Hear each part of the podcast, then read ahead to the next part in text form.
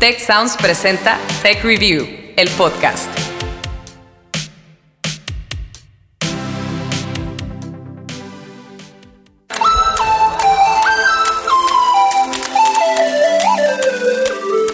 Gracias por acompañarnos a un nuevo episodio de Tech Review, el podcast. Yo soy Ana Torres y esto es Historias para Mentes Curiosas.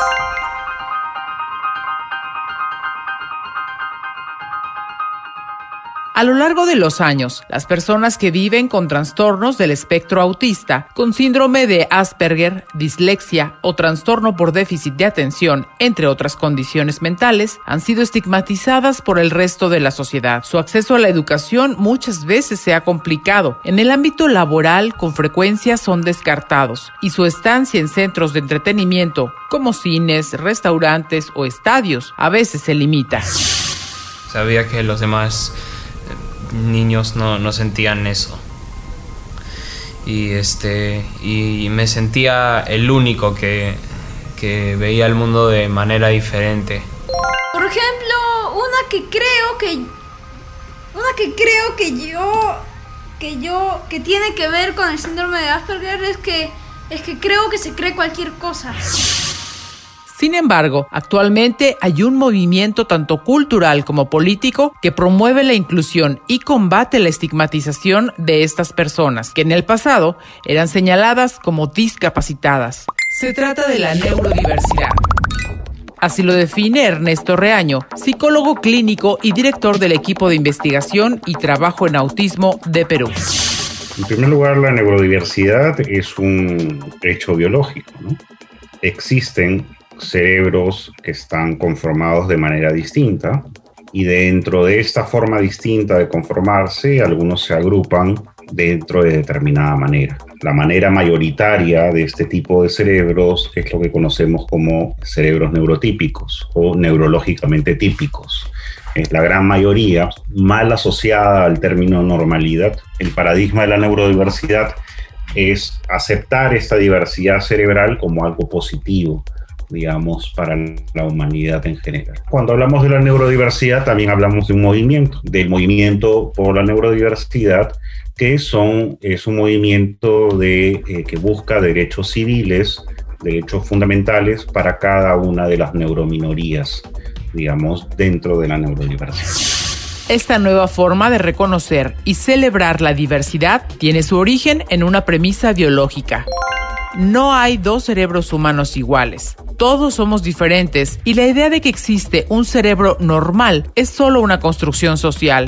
Así lo señala Adriana Mezcua, maestra en psicología clínica y colaboradora del Tecnológico de Monterrey. El ser humano siempre ha querido tener cierto nivel de control en sus procesos eh, humanos, bueno, de la, de la, naturaleza y obviamente también en el tema de lo humano, los comportamientos, las maneras de seres y, haceres de las personas, pero de tal manera que pues eh, la normalidad como tal pues es una construcción social y que obedece a ciertas etiquetas eh, de esa índole desde el punto de vista cultural. En ese sentido, Adriana Mezcua nos habla de heterogeneidad.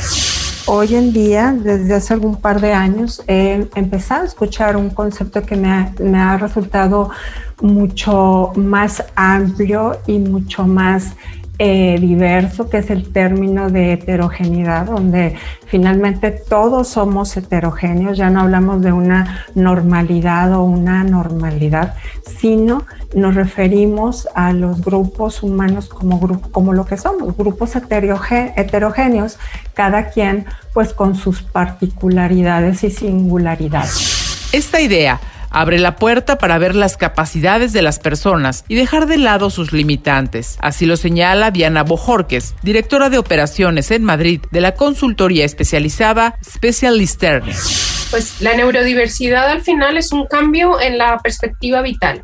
Eh, la neurodiversidad lo que plantea es que dejemos de ver a las personas en función de sus diagnósticos y de sus limitaciones y empecemos a verlas en función de su potencial. En el caso del perfil con el que nosotros trabajamos, que está relacionado con el espectro del autismo, son por lo general personas que tienen muy buenas capacidades de memoria, de atención al detalle, de descubrir patrones y algoritmos, con una altísima honestidad, con una capacidad y pasión por los detalles.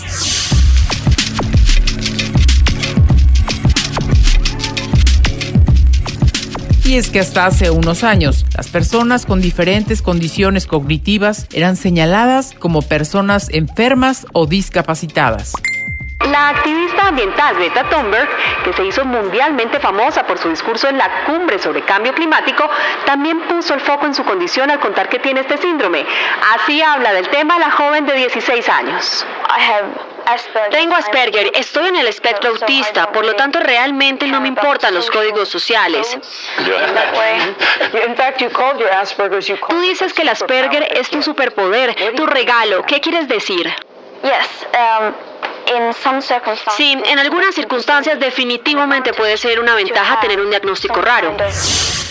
Ernesto Reaño nos habla sobre el concepto social que señala a quienes son neurodiversos como problemáticos. Las condiciones dentro de la neurodivergencia, sea el autismo, el déficit de atención, la dislexia, eh, la discalculia, etcétera, etcétera, eh, son vistos como problemáticos, básicamente porque desde una cultura que se centra en la discapacidad, no nos damos cuenta de que lo que discapacita o lo que pone en situación de discapacidad más bien, eh, son las barreras sociales de querer normalizar a todos y que todos funcionen de la misma manera. Sin embargo, el estereotipo está cambiando y los impulsores del concepto de neurodiversidad proponen que esta condición sea vista como un valioso legado genético para la humanidad, en lugar de un error de la naturaleza. Personas con habilidades excepcionales. Es la voz de Ernesto Reaño. La neurodiversidad es un paradigma de investigación que supone que no hay una conformación cerebral mejor que otra cada una está cableada y sirve para cosas específicas. Entonces, pues, así el cerebro autista, por ejemplo, sirve mucho más para sistematizar información. o la persona con déficit de atención tiene un mejor pensamiento divergente.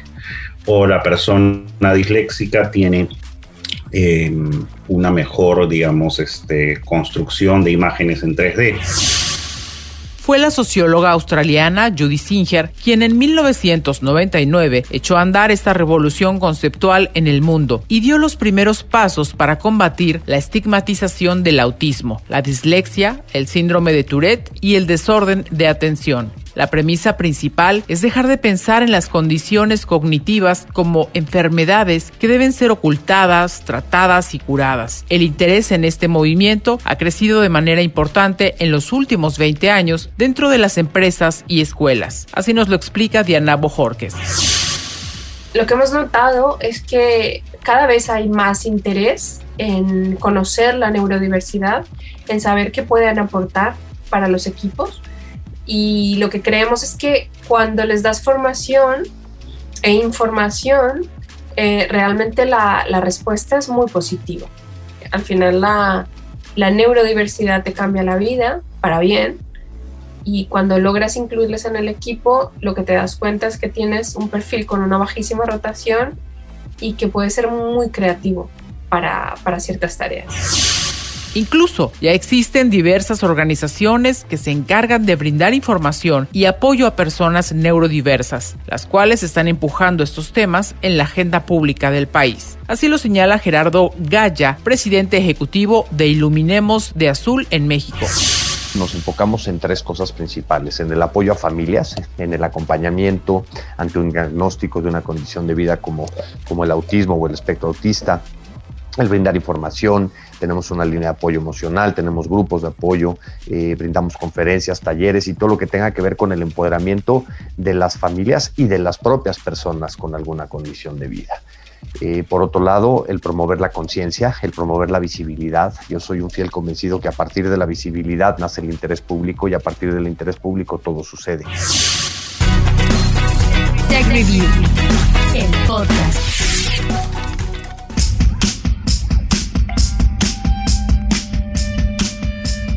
En la actualidad, muchos artistas, activistas, políticos, deportistas y personalidades del mundo del entretenimiento han revelado ser neurodiversos. A continuación te presentamos algunos de ellos. Greta Thunberg, la activista climática sueca, reveló en 2019 a través de un tuit que fue diagnosticada con Asperger en 2015. El Asperger es parte del espectro autista y se distingue por el interés de las personas en temas muy específicos y porque su forma de socializar suele ser particular. A Greta esta condición le ha permitido defender las causas ambientales de manera más apasionada. Daniel Radcliffe, el actor protagonista de Harry Potter, en 2008 reveló que tiene una forma leve de dispraxia, un trastorno neurológico que afecta la coordinación física y las habilidades cognitivas. Michael Phelps. El multipremiado nadador olímpico tiene déficit de atención. El deportista más condecorado de las Olimpiadas de Pekín era un desastre en la escuela porque no podía concentrarse. En sexto grado fue diagnosticado con trastorno por déficit de atención e hiperactividad. Los expertos recomendaron entonces a sus padres inscribirlo en algún deporte para canalizar su energía y el resto es historia. Daryl Hannah. La actriz de Hollywood tiene Asperger, la protagonista de la película Splash y villana implacable de Kill Bill vivió abrumada por los eventos sociales y de promoción de sus películas, motivo por el cual evitaba la interacción a toda costa. En 2013 reveló que tenía Asperger y había sido diagnosticada desde su adolescencia, pero no lo dijo antes por temor a ser discriminada.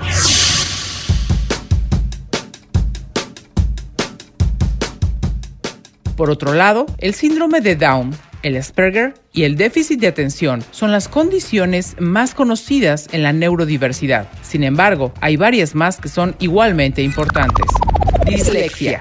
Trastorno del aprendizaje que se caracteriza por la dificultad de identificar sonidos concretos o letras. Es también llamado discapacidad de lectura. A través de programas educativos especializados, todas las personas que presentan esta condición son capaces de tener éxito a nivel escolar y laboral. Discalculia. Trastorno del aprendizaje que afecta la habilidad de entender y trabajar con números y conceptos matemáticos. Epilepsia. Trastorno neurológico crónico que se manifiesta a través de convulsiones impredecibles. Las personas con epilepsia requieren tratamiento médico de por vida.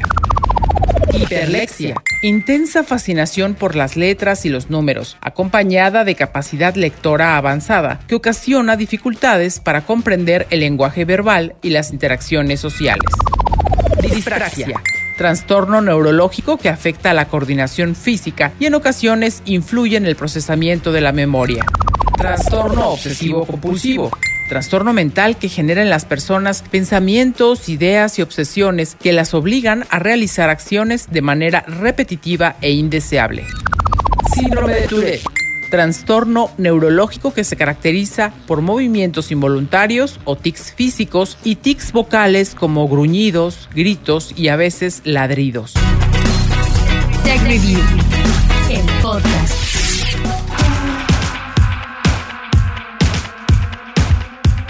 Ya conocemos la premisa del movimiento neurodiverso, también algunas condiciones que no son tan comunes e incluso a algunos de los artistas, activistas y deportistas que han declarado tener alguna condición de este tipo. Ahora nos gustaría definir cómo podemos ser más inclusivos con las personas neurodiversas para comenzar a ser parte de la solución y no solamente del problema. El primer paso es informarnos bien acerca de la neurodiversidad, así lo señala la especialista Diana Bojorques de Especialisterne de Madrid. Principalmente, como decía antes, al desconocimiento. Yo creo que ese es el, el primer reto, porque cuando hablamos de autismo, pues digamos que la gente tiene como unos imaginarios muy específicos sobre lo que es el autismo, sobre lo que es la neurodiversidad. Y ese es como nuestro primer reto, ¿no? El, dar formación para que esos imaginarios desaparezcan y, realmente se le dé la oportunidad a alguien. Obviamente con todo el tema de la pandemia, pues todos, toda la economía se ha visto resentida y en el caso de las personas con diversidad, mucho más las estadísticas es que, bueno, han afectado, se ha afectado el empleo de personas eh, con discapacidad y con neurodiversidad. pero, pero bueno, creemos que hay que seguir trabajando al respecto, que cada vez la sociedad en general está más sensibilizada y yo creo que va a dar más oportunidades. En este sentido, Ernesto Reaño afirma que el respeto hacia las otras personas juega un papel fundamental.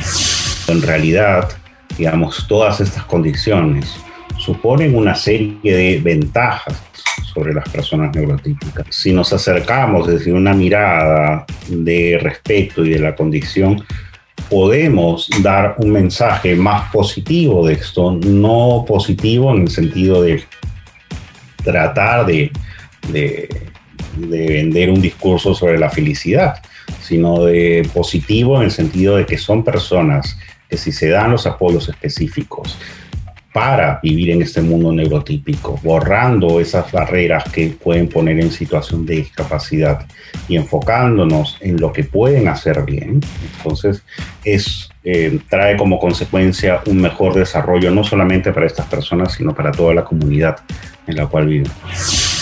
En el ámbito educativo, Adriana Amezcua, maestra en psicología clínica y colaboradora del Tecnológico de Monterrey, hace énfasis en el aspecto de la sensibilidad.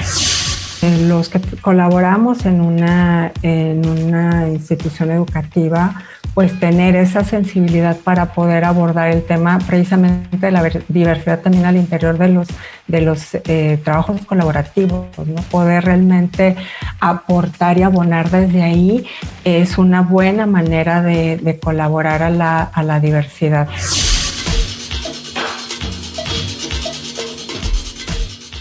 También es importante reflexionar sobre la forma en que hablamos y nos referimos a las personas neurodiversas. Ernesto Reaño nos explica más. En lugar, tratar de eliminar términos como trastorno. ¿no?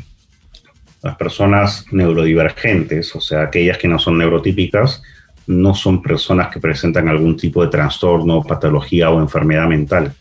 Son personas que tienen una condición distinta, un neurodesarrollo diferente. Entonces, en primer lugar, eliminar la palabra trastorno eliminar también cualquier palabra que refiera al modelo médico, paciente, este, terapeuta, terapia, comorbilidad, ¿no? Entonces, este, tratar de tener un enfoque probablemente más psicoeducativo y también más respetuoso. En cuanto al ámbito laboral, Diana Bojorquez señala que aún hay trabajo por hacer para una completa inclusión de las personas neurodiversas para las personas que tienen un, que se reconocen como un perfil neurodiverso, les diría que lo sigan intentando, que el, el mundo laboral eh, les necesita, que pueden aportar muchísimo a, a, empresas, a proyectos, a su forma de ver el mundo, creo que aporta mucho y es complementaria. Y luego, para el lado de los de las, de las empresas y los clientes, les invitaría a conocerles, porque realmente el, el resultado es tan positivo que creo que vale la pena apostar por, por lo que realmente es la innovación en recursos humanos, ¿no? que es pensar en perfiles, em, perfiles realmente diferentes que también te pueden aportar eso. Yo creo que no puedes hablar de diversidad cuando contratas a gente que es igual o que se parece mucho. Y es que los beneficios de trabajar con neurodiversos son enriquecedores para las empresas, como nos lo cuenta Adriana Amezcua que es lo que enriquece la, la posibilidad de abrir a nuevas, eh, nuevos criterios, nuevas maneras de, de, trabajar. Es lo que enriquece y hace posible que, que las propuestas laborales o las propuestas eh, al interior de un trabajo colaborativo en un equipo sea enriquecedor. También al interior del, de la colaboración y de la relación que se logra, pues es, es, también enriquecedora, valga la redundancia, ¿por qué? Pues porque aprendemos del otro, ¿no? Desde el apartado de la colaboración, de la aceptación, de, del enriquecimiento y, del, y de la valoración del otro.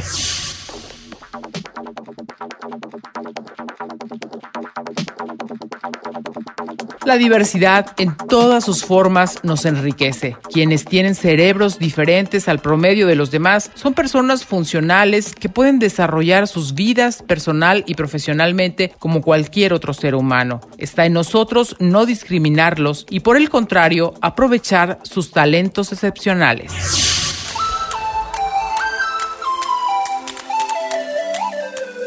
Les recuerdo que Tech Review es un medio de comunicación del Tecnológico de Monterrey y nos encantaría que siguieran también nuestra revista digital. Entren a nuestra web techreview.mx y en la parte superior derecha verán la pestaña de Revista Digital. Es completamente gratis y ahí van a encontrar los mejores contenidos y reportajes sobre ciencia, liderazgo, innovación y emprendimiento. Gracias a todos por escuchar y hasta la próxima.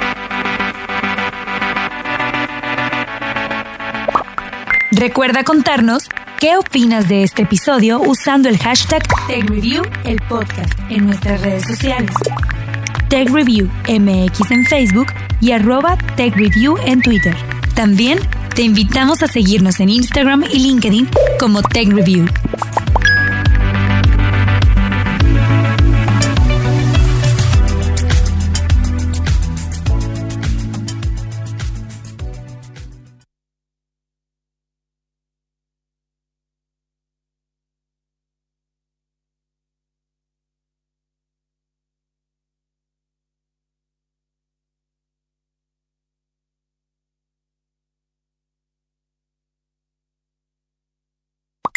A lo largo de los años, las personas que viven con trastornos del espectro autista, con síndrome de Asperger, dislexia, trastorno por déficit de atención, entre otras condiciones mentales, han sido estigmatizadas por el resto de la sociedad. Sin embargo, actualmente hay un movimiento tanto cultural como político que promueve la inclusión y combate la estigmatización de estas personas. Se trata de la neurodiversidad. Descubre más acerca de este movimiento en la nueva emisión de Tech Review, el podcast. Historias para mentes curiosas.